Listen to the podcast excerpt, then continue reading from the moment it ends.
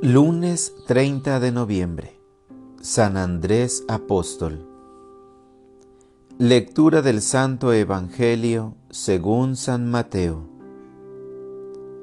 Una vez que Jesús caminaba por la ribera del mar de Galilea, vio a dos hermanos, Simón llamado después Pedro, y Andrés, los cuales estaban echando las redes al mar, porque eran pescadores. Jesús les dijo, Síganme y los haré pescadores de hombres. Ellos inmediatamente dejaron las redes y los siguieron. Pasando más adelante, vio a otros dos hermanos, Santiago y Juan, hijos de Zebedeo, que estaban con su padre en la barca remendando las redes, y los llamó también. Ellos, dejando enseguida la barca y a su padre, lo siguieron. Palabra del Señor. Oración de la mañana.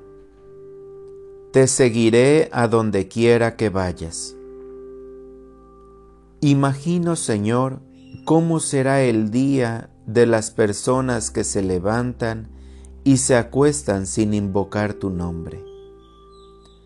Creer en Jesús es un don y tiene una respuesta. Es Dios quien ofrece a todos sus hijos el don de la fe, pero no todos le responden de la misma manera.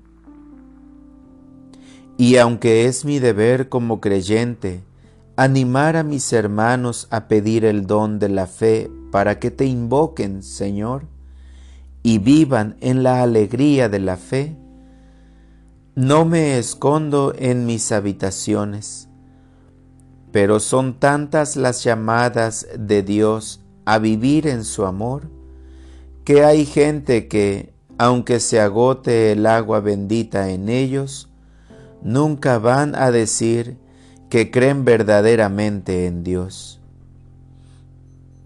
Gracias Jesús por darme el don de la comprensión y la serenidad, para que no me afecte este fenómeno de la incredulidad.